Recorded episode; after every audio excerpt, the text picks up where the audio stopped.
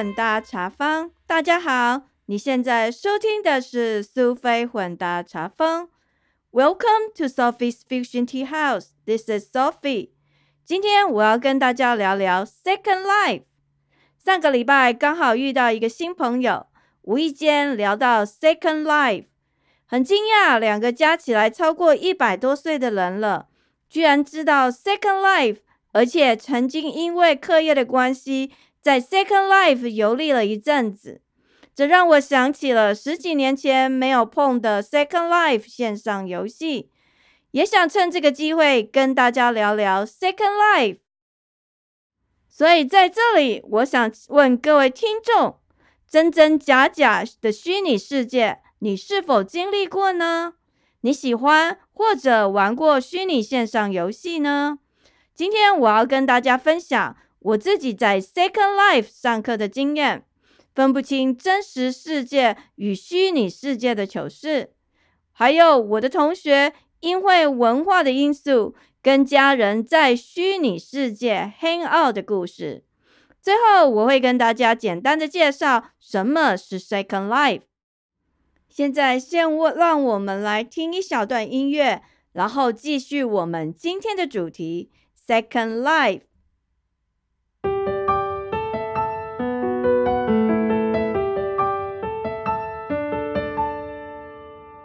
首先，我要跟大家聊聊 class meeting virtual versus real classroom。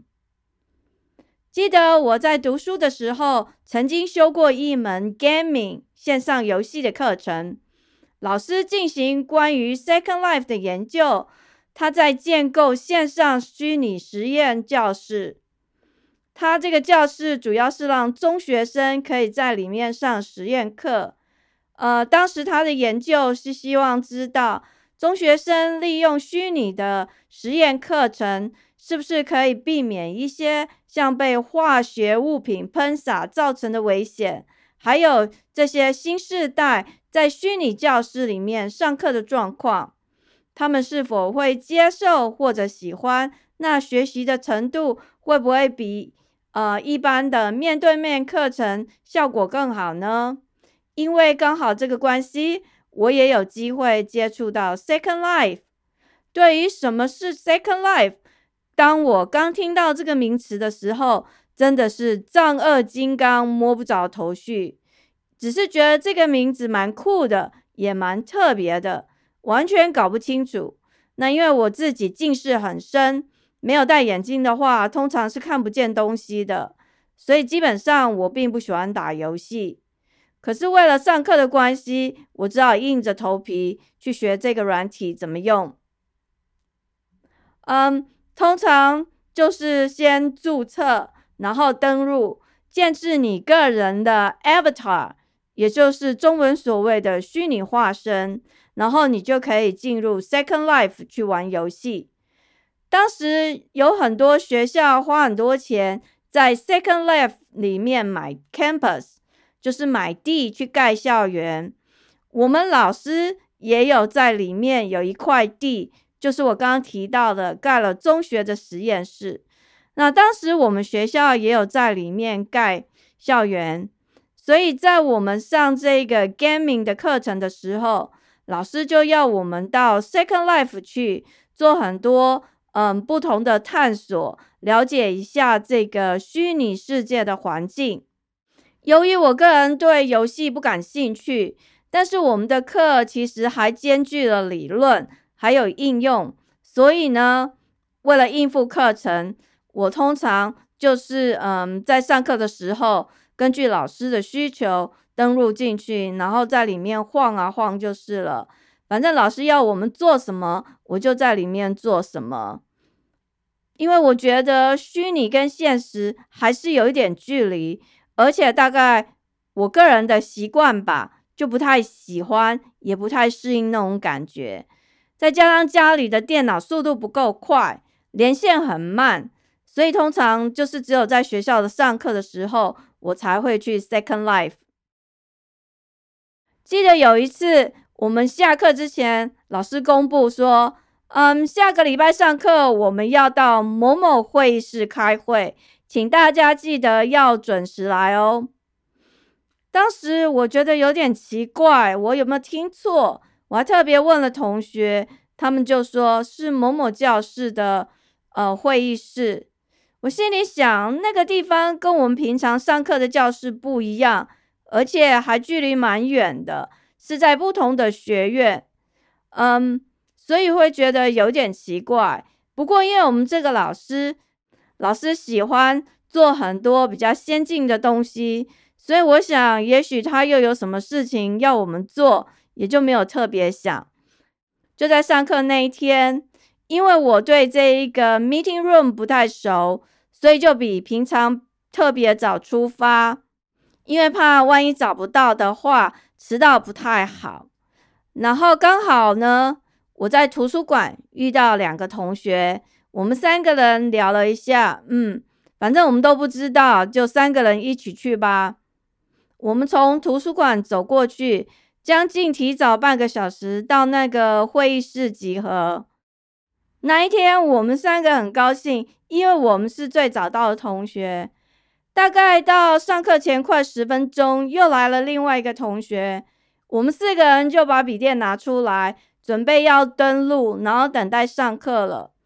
那上课时间到的时候，除了我们四个以外，都没有看到其他人。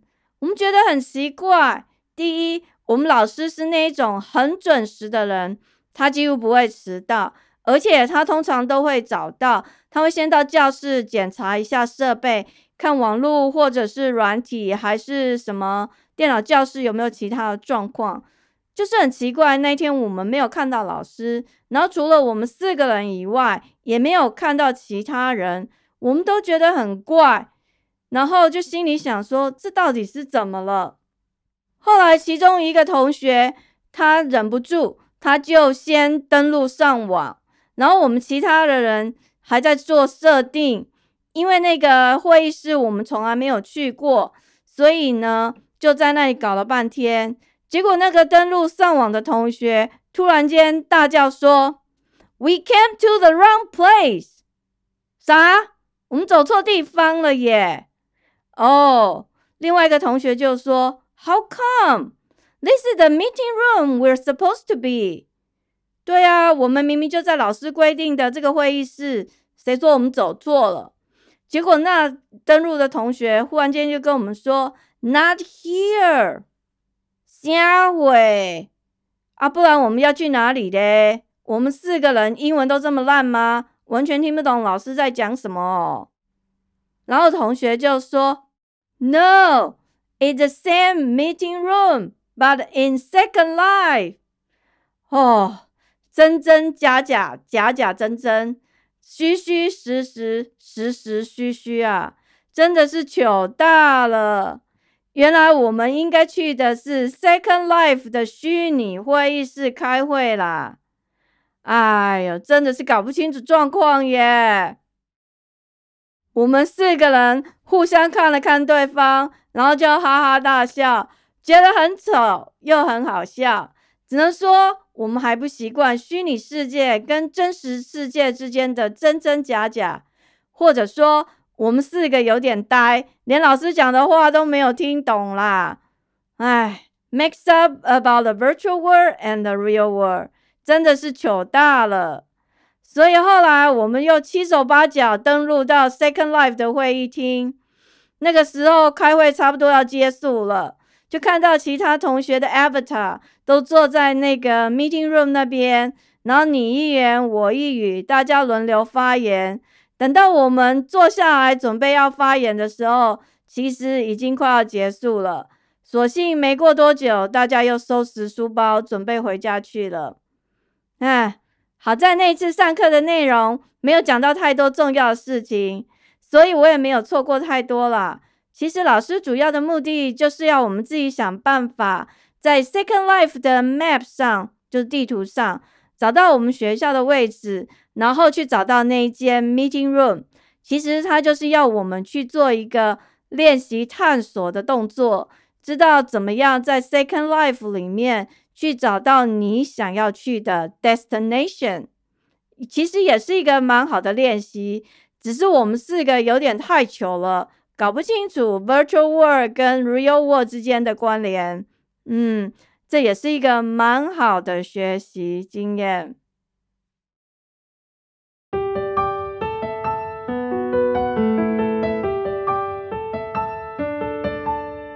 Second Life 中文翻为第二人生，它是一个 virtual world 虚拟世界的游戏。呃，听到 Second Life 这个名词的时候，我觉得很特别。当时是一个学长跟我提到的，他跟我讲说，他正在帮我的老师做这方面的研究。虽然他那个时候跟我解释了半天，我却是听得一头雾水，完全听不懂。不过他建议我按照字面的意思去想，其实比他解释的简单多了。不管是什么前世今生，反正 second life 你就用英文的字面意思，second 就是指第二，life 就是人生。如果你这样想，就很简单了，也不需要太多翻译或解释。反正 second life。就是第二人生。我后来就如前一趴提到的，有上了一个 gaming 的课，有真正上了 Second Life 使用这个软体之后，终于明白 Second Life 是什么。虚拟世界跟真实人生之间到底有什么样的牵扯关联？或者说，虚拟世界仍让我们在真实世界无法满足到？或者无法做到的一些事情，达到什么样的状况跟程度呢？上一段我聊到我在 Second Life 这个课程的时候，傻傻的搞不清楚，老师说要开费的地方到底是实体教室还是虚拟教室。那接下来我就要跟大家分享我的同学的故事。当时我有一个同学，他是中东来的，因为那个时间太久远了。我怕我把他的国名讲错，所以在这里我就不特别提了。我只记得他来的国家出产石油，他们国家非常有钱，念书不用自己出钱，而且他是拿奖学金来的。然后他是信奉伊斯兰教，非常的保守，跟美国那种开放的社会很不一样。我对他的印象很深刻，就是他的奖学金很多，不像我们其他人。虽然也有领学校的奖学金，可是常常要担心这个担心那个。像我们要印很多讲义，那我们大部分人都会精打细算，就会算说你这个月或这个礼拜你可以印多少。如果超过的话，学校就要你额外付钱。他可是不一样，因为他们是国家出产石油，所以他爱怎么印就怎么印，非常的潇洒，不用。瞻前顾后，这真的是蛮好的。那另外一个就是，嗯，他信奉伊斯兰教，也很虔诚，他都遵守很多不同的规定。我印象比较深的就是斋戒月，我以前也不太懂这个东西，是因为他们的关系，我才知道，原来到斋戒月的时候，他们从日出开始到日落这段时间都不可以吃东西。所以那时候他常常饿着肚子来上课，好在有一些课是晚上上，这样子他就不用饿肚子，所以我觉得蛮特别的。那当时我的同学他自己一个人在美国念书，他已经结婚了，然后也有太太跟小孩，可是都留在他的母国。我记得有时候留学生会聊到一些故乡的事情，当时他就常常跟我提到说。他很想念他的亲人、老婆、小孩，不过他很高兴，呃，有经费的补助，所以再过一阵子，他的家人就能来。大概就是说，他先要过来待半年以上。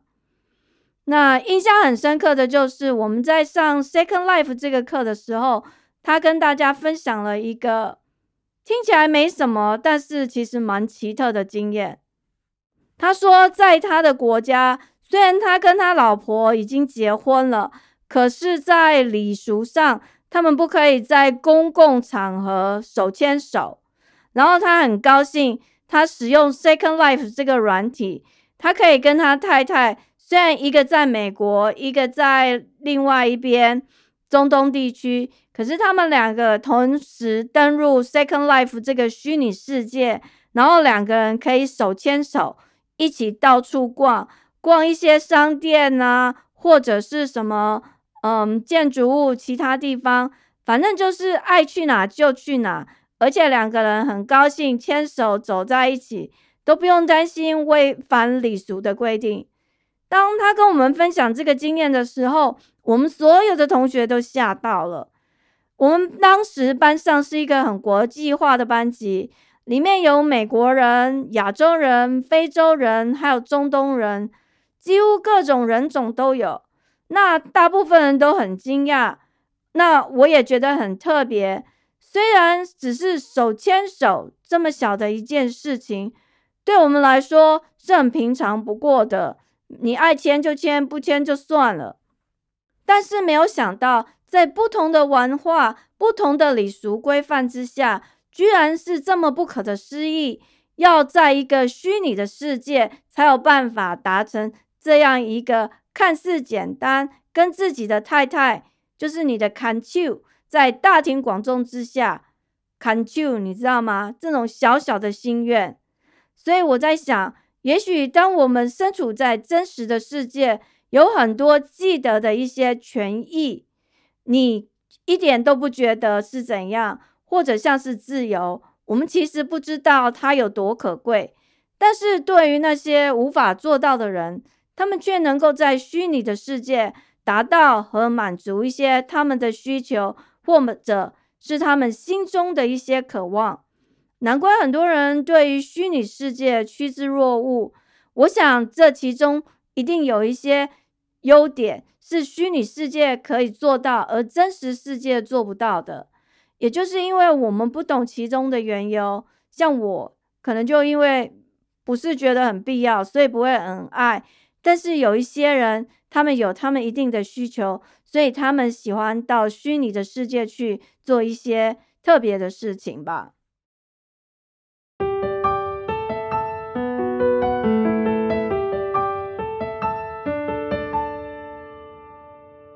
最后，我要跟大家简单的介绍有关 Second Life 的一些事情。先让我们来聊聊它的历史好了。这是一九九九年 Linden Lab 成立的，它的总部是在 San Francisco 旧金山。然后在二零零三年的时候，Second Life 正式 launch，也就是正式上市。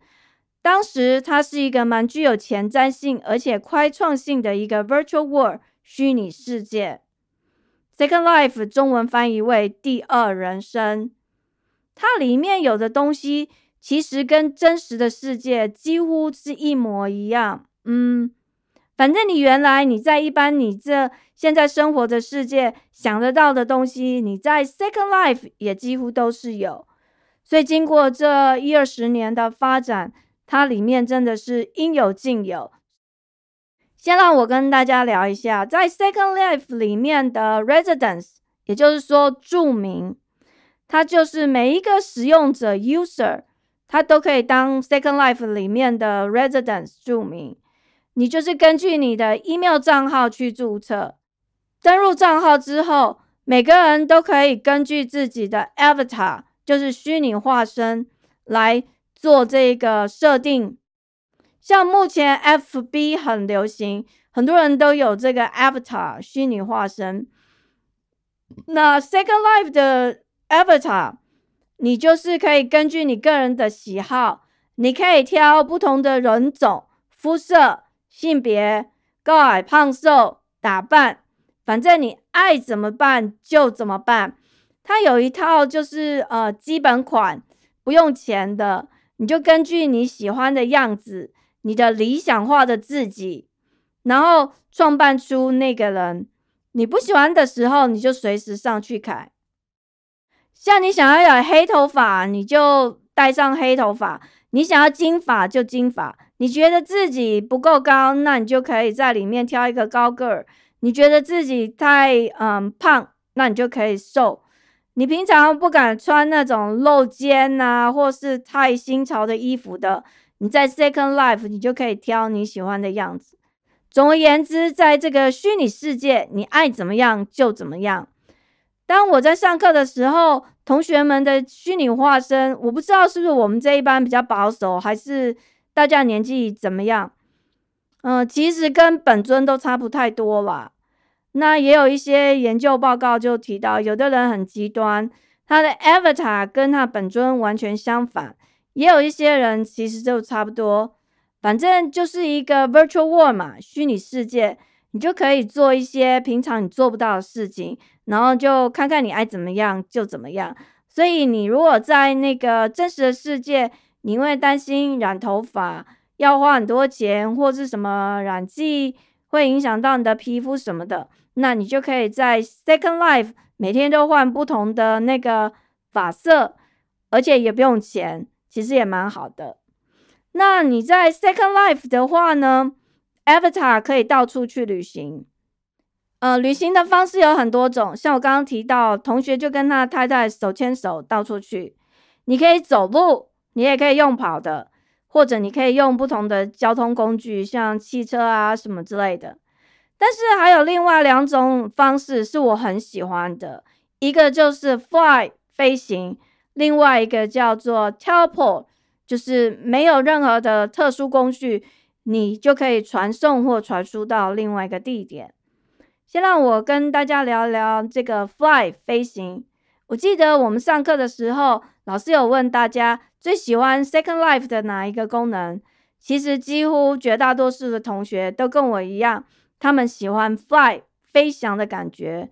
那种感觉就好像小时候我们梦想到自己可以在空中飞行，你可以从空中俯瞰地面。由上而下，纵观全局，开阔的视野，这种在现实社会中无法达成的行为方式。因为即使在现实社会，你坐飞机在空中飞，的确是可以看到地面，但是通常都是蛮远的。要不然就是飞机快要降落的时候，才可以稍微看得近一点，因为那样子比较接近。可是那个时候，通常也就是飞机快要 landing 的，很快。一两分钟的时间，你就滑翔到平地去了，然后你在空中的感觉就没了。可是，在 Second Life 的部分就不一样，你可以在空中飞，fly，那种感觉很舒服、很自由。我自己真的非常喜欢。也许各位听众，你们有机会也可以试试看吧。那再讲到另外一种 teleport。就是没有需要特殊的工具，你就可以从 A 点转换或传输到 B 点的方式。嗯，讲到一个比较简单的例子，就是大家都很熟悉的卡通哆啦 A 梦。大家知道大雄他有一个任意门，那他从这个门走进去，他就从日本可以走到夏威夷的海滩，或者是从他住的家。可以走到他的学校，反正你就是可以到处去。所以在 Second Life 里面，你会看到某些地方会显示 Teleport 的特殊记号。当你看到那个记号，你就可以走进去，然后你就会从另外一个地方出来。所以像现在遇到疫情的关系，很多人无法出国旅行。如果在真实的世界能够进行这种 Teleportation，我们就可以从美国。任意穿越到台湾，也可以从台湾快速的穿越到美国，到处去，这样就太完美了。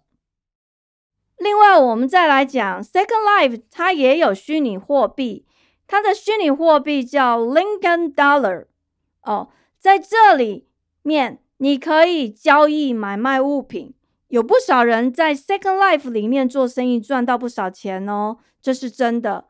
根据 Second Life 的官网资料，它总共大概有数百万 Second Life 的使用者，而且有高达数十亿美元的交易。特别是在二零一九年，他们推出的 Telia，这是一个注册的货币服务企业，它可以为虚拟经济提供支持的完全许可的这种货币传送器。也就是说，在 Second Life 里面的这个 Linden Dollar，你可以真的进行合法的交易，这是蛮特别也蛮有趣的。呃，记得我们当时的上课的时候，因为我刚刚提到，我就是为了上课，所以我没有花很多力气在搞这个。但是那个时候，很多人也是在里面赚钱啦。其实那个赚钱一开始的方式很简单，他就是说，你注册之后，你就可以做哪些活动，然后你就可以几点几点就赚钱。那像我刚刚提到那个 Avatar，它有一些基本的配备。如果你想要比较 fashion 或更加不一样的，那你可能就要花钱去买。那你就可以用你赚来的这个 LinkedIn Dollar 去买。那有些人就从买卖买卖这样赚了不少钱，有很多人在里面做生意。我是没有啦，嗯，但其他人还蛮高兴的，而且做的蛮开心。另外，我讲到 Second Life，其实它就是真实的世界有的，那这个虚拟世界也都有，像学校、社区、教会、音乐厅啊，反正里里扣扣一大堆都有。我记得当时，因为我们是学教育的，所以我比较知道的就是跟教育有关。在 Second Life 里面有很多大学，他们都在里面盖校舍。然后跟真的校园几乎差不多，而且还有很多学校有提供一些远距课程，甚至也有提供一些证照的课程，很不可思议吧？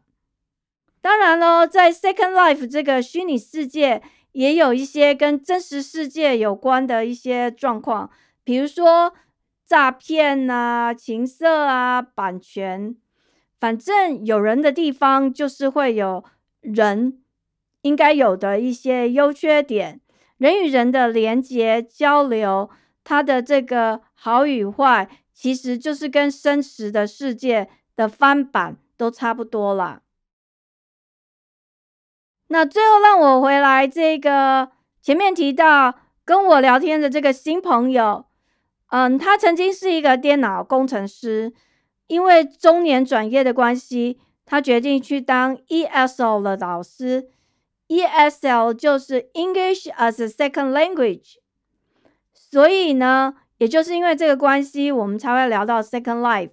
因为他说他当年在修这个 ESL 的研究所的课程的时候，刚好是 Second Life 最风靡的时候，所以呢，老师就建议他做 Second Life 的学习环境的研究。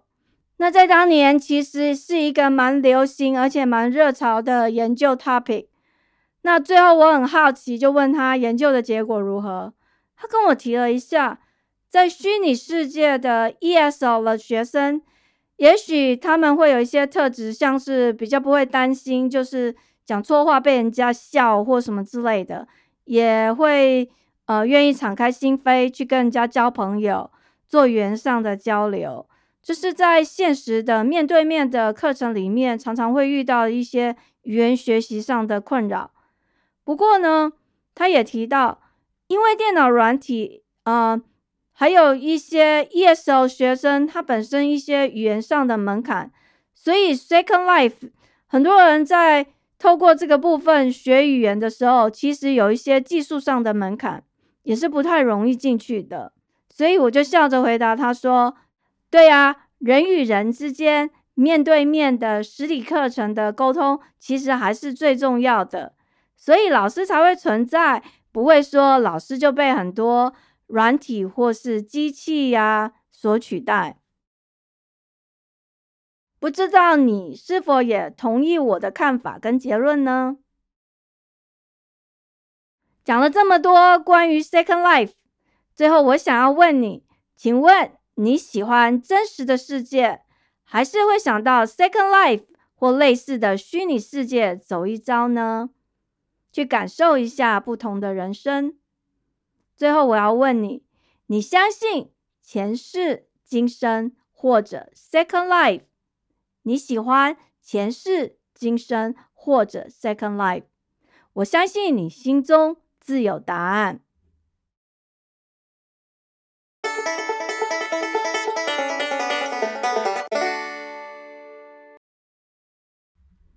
在这里，我要跟大家分享一下听众的回馈。